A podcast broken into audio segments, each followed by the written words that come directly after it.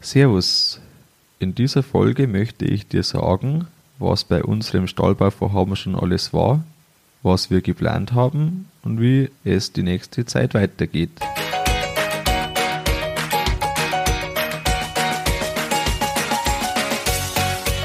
Herzlich willkommen beim Kuhstall Bau und Umbau Podcast.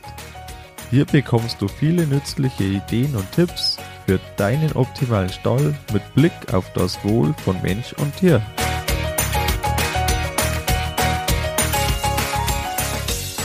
Schön, dass du da bist. Ich bin Gusti Spötzl und ich unterstütze Milchkuhhalter, die richtigen Entscheidungen für ihren Stallbau oder Umbau zu treffen und eine für sich optimale Lösung zu finden, ohne jemals schon einen Stall geplant und gebaut haben zu müssen. Immer wieder kommt die Frage, wie es vorangeht beim Stallbau, wo man gerade steht, wo es gerade hakt, wie es mit Güllegrubenbau ausschaut, der bei uns auch noch ansteht. Und jetzt könnte ich mir vorstellen, vielleicht interessiert sich das auch. Und äh, bei der Gelegenheit noch gleich möchte ich dir Tipps für die Planung mitgeben. Steht bei dir eine Planung an? Kannst du Tipps brauchen? Anfang oder Mitte Januar 2018 haben wir für den ersten Entwurf der Bauvoranfrage begonnen. Das ist jetzt seit zwei Jahre her fast.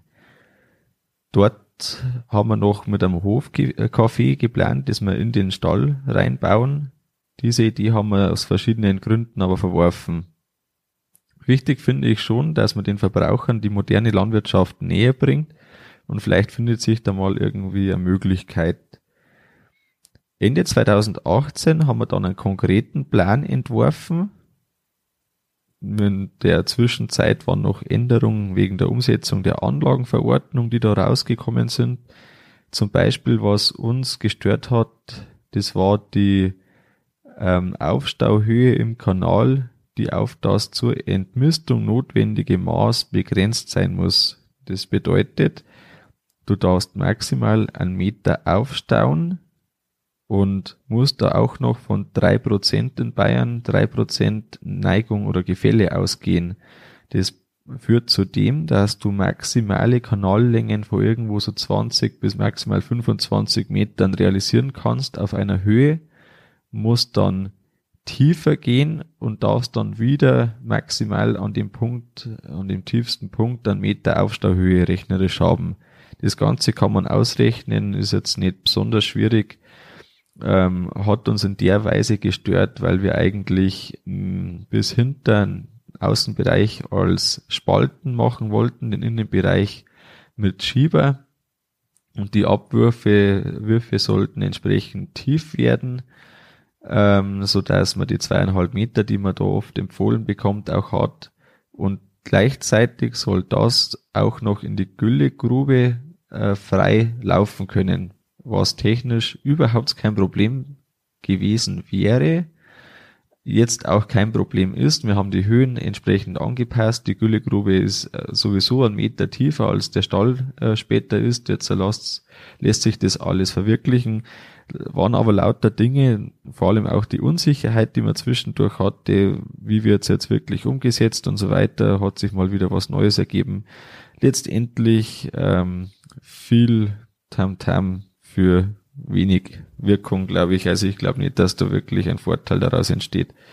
Ähm, unser Ziel war, ohne Pumpe auszukommen, weil wir eben das Gelände so haben, dass das frei in die Güllegrube lauf, laufen kann, die eben erdig mit dem Boden dann äh, eben komplett versenkt ist.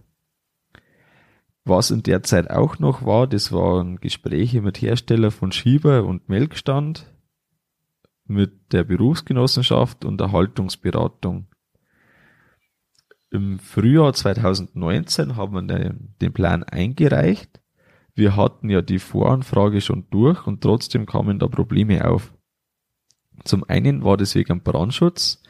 Beim Brandschutz ähm, haben wir drei Hydranten im Umkreis von 230 Metern, zählt aber nur einer, weil die auf einer Leitung sitzen. Außerdem haben wir einen Löschwasserbehälter mit über 100 Kubikmeter auch genauso weit weg. Ähm, reicht auch noch nicht. Wir brauchen irgendwo im Umkreis von 70 Metern um den Stall einen zusätzlichen äh, Erstversorgungs-Löschwasserbehälter. Äh, Jetzt müssen wir praktisch da was bauen. Muss mindestens 12 Meter vom Stall weg sein und maximal eben, ich glaube, 70 Meter waren's.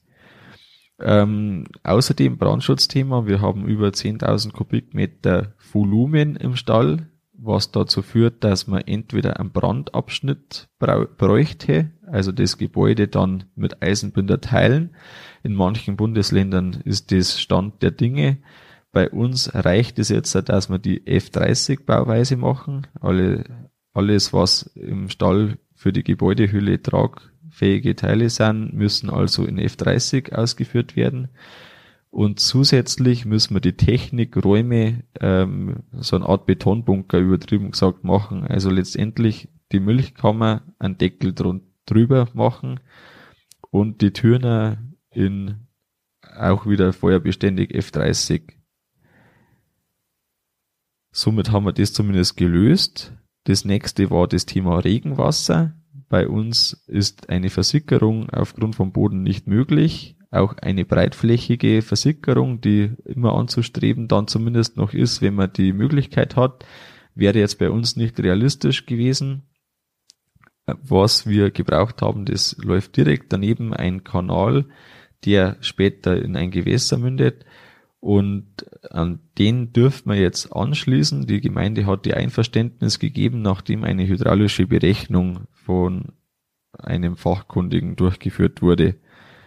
War ein langes Hin und Her, man möchte es nicht glauben, aber letztendlich ähm, hat sich da herausgestellt, man muss nicht nur mit einer Person reden, sondern lieber mit mehreren und vor allem Entscheidungsträgern dahinter, hm, was lange gedauert hat, aber letztendlich jetzt halt sinnvoll gelöst ist. Auch ein großes Thema war die größere Erdbewegung, die bei uns anfällt. Wir werden irgendwo um die 10.000 Kubikmeter Aushub haben. Jetzt dürfen wir das Gelände so anpassen, äh, dass die Bewirtschaftung auch nach dem Bau wieder einwandfrei möglich ist. So ist die Begründung, äh, dass man das am Gelände anfüllen darf, was in meinen Augen auch das einzig Richtige und Vernünftige ist. Wir wollten eine Senke, die direkt daneben ist, befüllen da haben wir Besuch bekommen von äh, fünf Vertretern der unteren Naturschutzbehörde, die freundlich äh, im übertragenen Sinne gesagt haben, wie fällt uns überhaupt sowas ein, dass man die Landschaft verändert. Ähm, das wäre ein wesentlicher Eingriff in das Landschaftsbild und ähm, ein, eine Verringerung der Retentionsfläche. Naja, letztendlich haben wir das zumindest jetzt gelöst. Die Ausgleichsfläche haben wir schon frühzeitig festgelegt. Das war schon bevor der Plan eingereicht war. Sehr empfehlenswert, würde ich sofort wieder machen. Was bei uns jetzt so ausschaut, dass wir einen Waldumbau machen zu einem lichten Kiefernwald. Ein Torfstich ehemals war das, also im, im Moos, ein ähm, Moorgebiet letztendlich und da Wasserstellen drin. Und als Eingrünung brauchen wir relativ viel Bäume um den Stall, das gefällt mir nicht, war aber so ein Kompromiss, den wir dann zusammen getroffen haben. Im Sommer 2019 haben wir dann, äh, habe ich die Angebote für Güllegrube eingeholt. Da war eine große Unsicherheit wegen der Leckageerkennung. Es gab schon Systeme, die einen oberirdischen Behälter ja, äh, umsetzbar machten. Unsere äh, unsere Wasserbehörde möchte aber immer noch keine Sondergenehmigung nach 16.3 ausstellen, die dafür notwendig ist, wenn man nicht zugelassene Systeme, die ähnlich sind, einbauen möchte. Ähm, jetzt ist so, dass die immer noch nicht gebaut ist. Gedanke war mal im Herbst äh, 2019. Letztendlich wollen wir die jetzt auf jeden Fall im Frühjahr 2020 machen.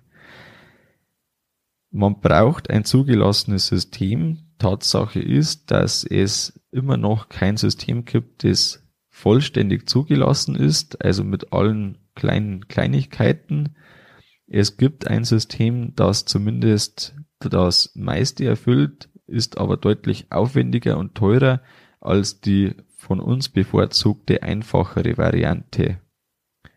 Schauen wir mal, wie das äh, rausgeht, ob wir jetzt vielleicht, also wir würden einreichen noch den Speck, eine eine DIN, die das Ganze äh, möglich machen sollte, sagen die einen. Es gibt Landratsämter, die genehmigen auch das Ganze.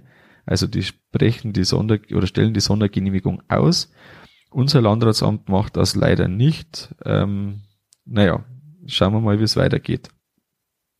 Im Herbst und Winter 2019 haben wir eben den Plan, haben wir im Oktober erhalten. Wir haben archäologische Grabungen äh, schon durchgeführt. Auch ein Witz bei uns im Hof ist vor wahrscheinlich 150 Jahren einmal ein Toter entdeckt worden, also die Knochen davon.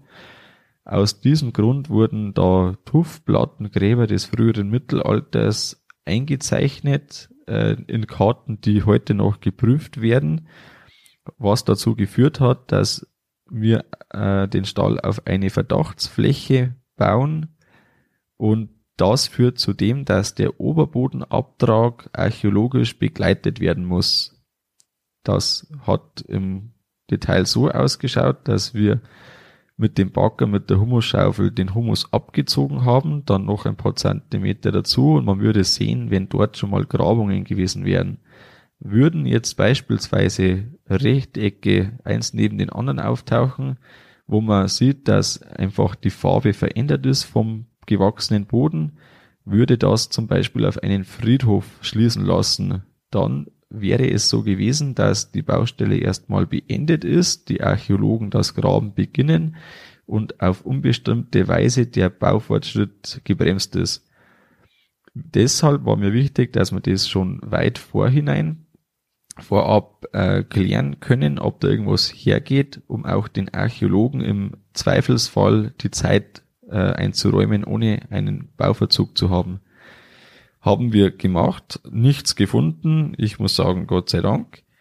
Ähm, genau, alles gut gegangen. Bodengutachten haben wir gemacht. Äh, Bodengutachten deshalb, wir brauchen aufgrund der Größe von über 1600 Quadratmeter und weil wir freitragend bauen werden, über 12 Meter Spannweite, ein, eine geprüfte Statik. Eine geprüfte Statik rechnet sich entweder mit Durchschnittswerten, äh, was wahrscheinlich viel Eisen äh, im Beton nach sich zieht, wenn von eher schlechteren Böden ausgegangen wird. Wir befinden uns auf einem Lehmboden, der recht dicht ist, was sich jetzt auch rausgestellt hat. Und ich hoffe, so weniger Eisen zu brauchen, als es sonst notwendig gewesen wäre. Außerdem haben wir jetzt äh, viele Angebote schon angefragt, teilweise eingeholt, ähm, einfach um in diesem Winter alle Angebote für den Stall zu haben und darüber zu entscheiden, so dass im nächsten Jahr, Frühjahr, vielleicht März, die Güllegrube beginnen kann. Die Güllegrube ist übrigens eingekauft. Das Leckageerkennungssystem dazu noch nicht, weil wir eben noch nicht wissen, was wir dürfen. Und im nächsten Jahr Winter eben soll über alle Angebote entschieden werden, so dass dann im Juni der wirkliche Stallbau beginnen kann. Was kannst jetzt du aus meiner Planung mitnehmen? Vor der Planung unbedingt überlegen, was man haben möchte und das Ganze möglichst konkret. Viele kommende Folgen drehen sich auch um die einzelnen Bereiche. Hier kannst du dir viele Tipps holen und einfach einen Blickwinkel von mir auf die Sache jetzt, äh, bekommen. Eine Voranfrage hat es bei mir nicht gebracht. Die hat keinen Vorteil weder in der Bearbeitungszeit noch sonst irgendwo gebracht, hat aber 3000 Euro gekostet. Meinungen vorher waren unterschiedlich. Die einen ja, weil dann geht es schneller, dass der Plan durchkommt. Die Behörden werden nicht überrannt mit einem Plan und und und. Ähm, ich muss sagen, ich würde keinen keine Voranfrage mehr machen. Ich sehe keinen Vorteil darin. Mit der konkreten Planung zu kommen, äh, bedeutet einfach, dass man alle Punkte, die wirklich für die Planung wichtig sind, abfragt und nicht zum Beispiel das Regenwasser äh, dann die Aussage kommt, ja, das wurde ja in der Voranfrage gar nicht gefragt. In der Planung unbedingt Zeit nehmen, für Lösungen anschauen. Oft Konzepte der großen, der Großbetriebe funktioniert auch im Kleinen, zum Beispiel getrennte Bereiche, gerade irgendwo Funktionsbereiche wie, wie die Kühe, Jungvieh, Kälber. Ähm, je nach Betriebsgröße macht es schon Sinn, dass man alles auf einen Stall zusammen hat. Vorteile bieten sich trotzdem, wenn man getrennte Bereiche verwirklichen kann. Und den Blick, wenn man was anschaut, immer auf das Tierwohl lenken. Also wie sauber, wie äh, gut sehen die Kühe aus auch gibt es Abriebstellen von den Liegeboxen, äh, Verletzungen irgendwie offensichtlich, gibt es Stellen, die man auf jeden Fall vermeiden sollte, wie auch immer. Und auch die Arbeit dahinter sehen. Nur notwendige Kompromisse soll man eingehen, weil die Kuh braucht einfach ihren Platz und beispielsweise die Gülle muss einfach laufen, sonst hat man ständig Ärger. Deshalb es, man muss oft Kompromisse eingehen, ja, aber nur notwendige und keine K.O.-Kriterium dann trotzdem machen, weil man hofft, es geht. Wenn man schon hoffen muss, dass es geht, dann geht's meistens nicht. Ich habe den Plan mit einem äh, von der Berufsgenossenschaft durchgesprochen und das war wirklich wertvoll, das empfehle ich dir uneingeschränkt weiter. Er hat einige Punkte gebracht in Richtung Fluchtmöglichkeiten. Wo sollen Durchgänge sein? Ein äh, klarer Hinweis auch dazu, es gibt die Personenschlüpfe oder Personendurchlässe im Absperrgitter, also im äh, Gitter, der das die Be Bereiche trennt. Und hier sind so 30, 35 Zentimeter ähm, Durchlässe wirklich praktisch. Man muss nicht erst das Tor öffnen und wieder schließen, sondern kann direkt durchgehen, ohne eine Hand irgendwie zu brauchen. Auch das Thema Schieberumzäunung und die Möglichkeiten dazu, um später dann auch drüber fahren zu können und so weiter, waren wertvolle Tipps dabei. Und auch Rutschfestigkeit von Böden, die man so jetzt nicht bewusst hat, dass zum Beispiel die Milchkammer neben der Abfließfähigkeit auch eine Rutschfähigkeit äh, braucht solche Sachen ähm, wurden gut darauf hingewiesen, dass man es zumindest weiß und weiß, dass man darauf aufpassen soll. Auch mit der Haltungsberatung vom LKV Bayern habe ich das Ganze durchgesprochen.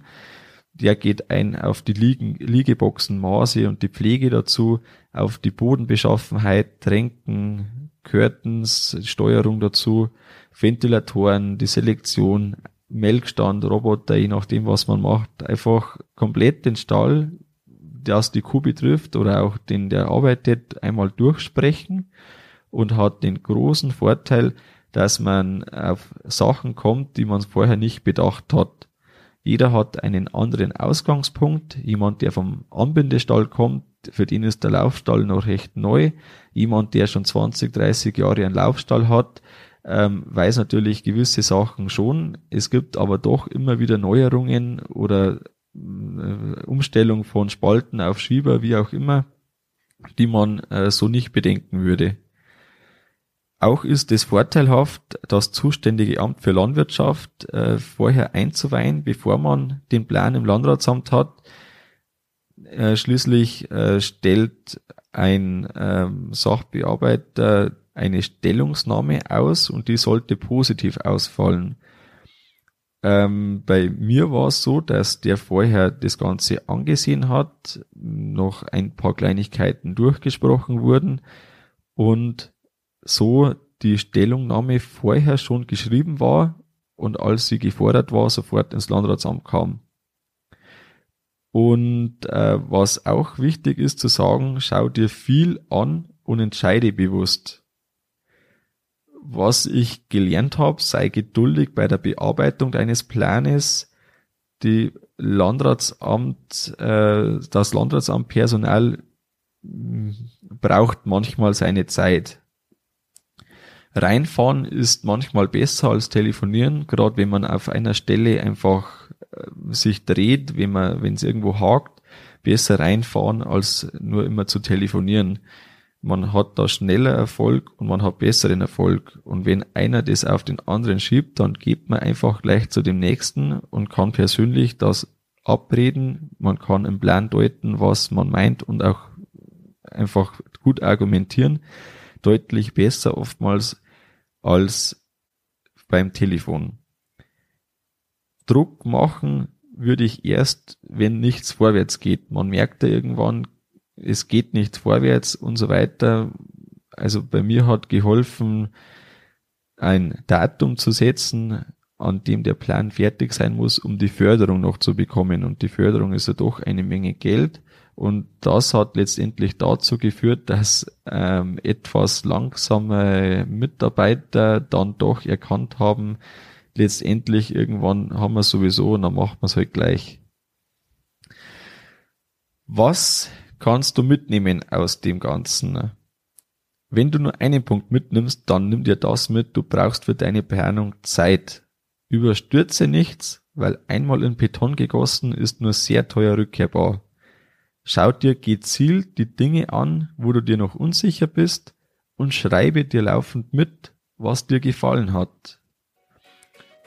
Dir hat die Folge gefallen? Dann abonniere den Podcast und teile sie mit deinen Freunden. Hinterlasse mir deine Meinung und Erfahrungen im Artikel auf der Homepage auf kuhstallbau.com. Weitere Infos findest du auch in den Show Notes.